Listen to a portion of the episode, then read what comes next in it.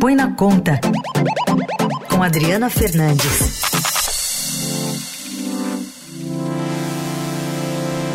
Oi, Adri, bom dia, tudo bem? Oi, bom dia, tudo bem? Carol Reis, bom dia. Dourado. Queria que você falasse um pouquinho das condições do MEI, do microempreendedor individual, em meio às negociações da reforma ministerial. O que, que pode ter de mudança? Carol, isso foi uma notícia importante e ela tem muito a ver com a disputa que os que está aqui em Brasília pelos ministérios. Os que estão no cargo não querem perder ou mesmo serem divididos, como é o caso do Ministério uh, do Vice-Presidente Geral do Alckmin, que trata do que, que cuida né, do desenvolvimento da indústria, comércio e serviços. Ele, ele é alvo do Centrão nas reforma, na reforma ministerial, pode ser dividido uma parte para, uh, in, para formar um novo Ministério de Micro e Pequenas Empresas, ou mesmo uh, ser cedido para o Centrão, para uma indicação do Centrão, dos partidos do Centrão.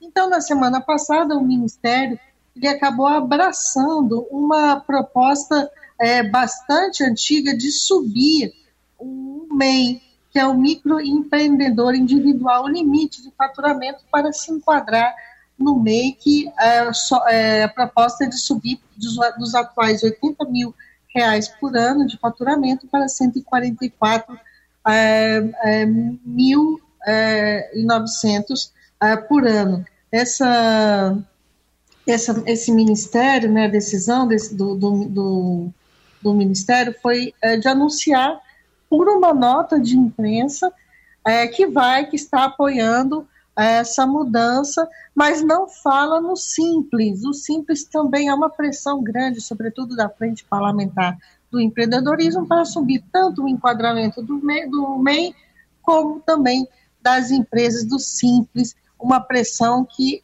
claramente o Ministério da Economia não quer é, ver, é, queria esperar essas mudanças mais para frente, ou eu arrisco a dizer que não queria e não quer é, aumentar o, o, a, o, limite tanto do MEI quanto do Simples. É, nesse, nessa proposta, Adri, teria uma fase de transição para se passar de um modelo para outro? Como é, como é que seria isso? Sim, é, a, rampa, a rampa de transição será criada para o um empreendedor ter tempo de se adaptar às mudanças tributárias é, quando passam de MEI para microempresários é, pela proposta, o microempresário que exceder o teto do faturamento em até 20% terá um prazo de 180 dias para fazer os ajustes necessários. Isso é como se fosse assim, eu chamaria um desmame, né? Porque o, o MEI é um sistema mais simplificado, mais com custo menor. Então, é, muitas empresas, é, microempreendedores, né, no caso microempreendedores individuais, eles não, às vezes não crescem, não querem crescer justamente, não querem crescer entre aspas, né? é, para não, não afetar esse, não ter que ir para outro sistema de tributação mais é, custoso.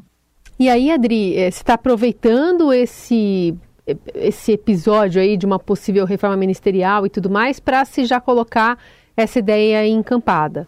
Essa ideia não, não ainda não, não, está decidido ainda, mas uh, teve todo um posicionamento oficial do Ministério, né? Uhum.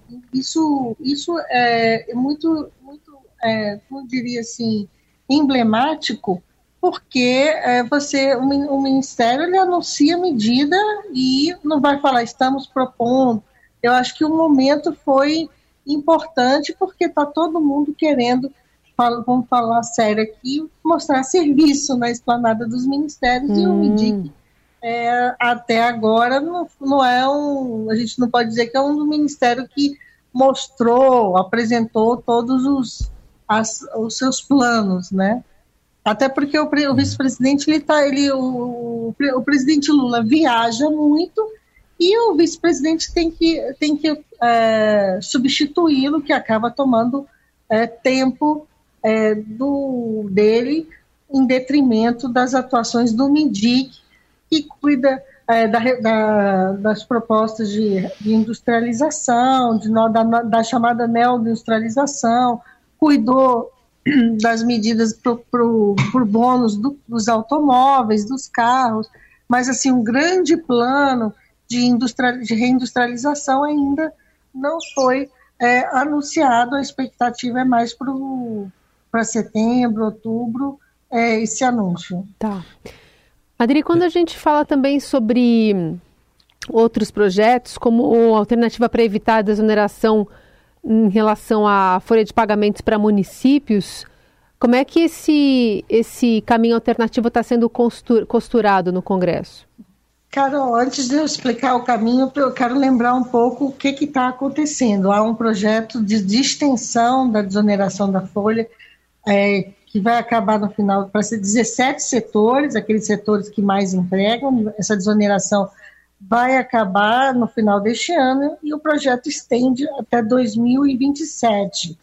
É um projeto que o, que o Ministério da Fazenda também não quer, mas a pressão no Congresso é muito grande. Acontece que no Senado, durante a tramitação, incluíram uma pauta bomba, é, que é a redução da desoneração, é, uma redução da alíquota previdenciária que as prefeituras pagam é, para os, a previdência dos seus servidores. Essa medida pode custar até 11 bilhões, está dentro do projeto, e Lira, vamos, o presidente da Câmara, disse que vai votar amanhã ah, não só a urgência do projeto, como também o mérito. Ele colocou essa faca é, na equipe econômica, porque também, não, junto o projeto todo, pode custar 20 bilhões de reais e o, ministro não quer lidar com isso agora. O que aconteceu é que os aliados do presidente é, criaram, estão tentando criar um caminho alternativo para,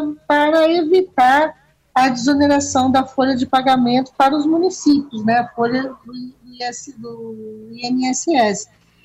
E uma das possibilidades é na discussão do projeto que trata da compensação é, de recursos para os estados, dar aí um, um alívio para os municípios também. Essa compensação ela ela está ela tá sendo discutida é, com base na, na, desoneração que foi feita no ano passado, no governo Bolsonaro, é, pela perda de arrecadação do, I, e do ICMS.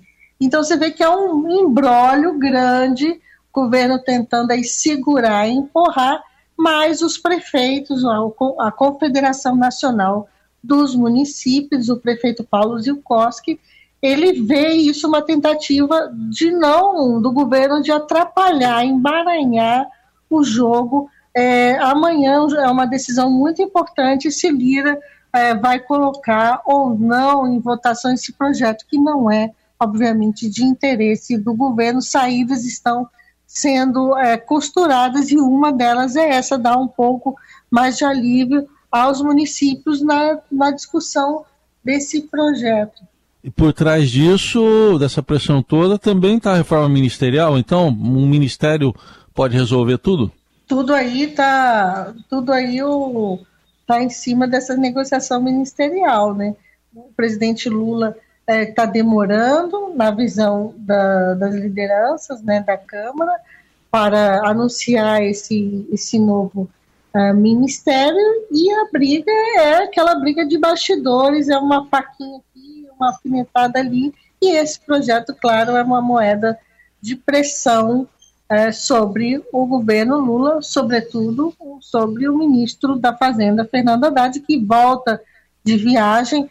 Ele estava com o presidente Lula na, via na, na, viagem internacional que ele fez durante a semana passada, e agora as negociações é, vão, vão fluir. Lembro que temos essa semana uma semana importantíssima, que é a do envio do, do projeto do arcabouço fiscal, do, ou desculpa, do projeto do orçamento federal, depois de aprovado o arcabouço fiscal.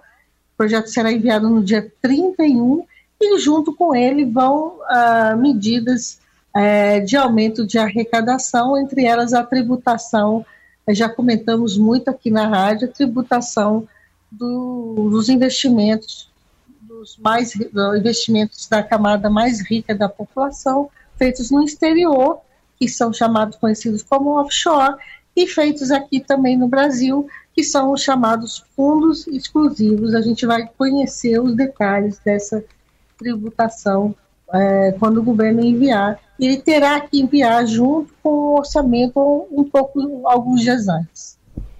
É isso, bastante coisa na agenda. Ainda hoje, não só o presidente, mas como o ministro Fernando Haddad deve se reunir com o ministro da Economia argentina, Sérgio Massa, para tratar sobre as questões que envolvem a adoção de uma moeda diferente que o dólar, né, nas, nas nos comércio, no comércio bilateral dos dois países. Bastante coisa por Esse aí. É, é, ele está é, é, uma sinalização, mas a, a Argentina já está tem problema também de pagar os seus fornecedores aqui no Brasil. É, eles não vão falar isso claramente, mas por trás dessa reunião tem esse ponto também. Muito bom. Adri, obrigada por hoje. Voltamos a nos falar na quarta. Até quarta, Carol Heissen, ouvintes da Eldorado.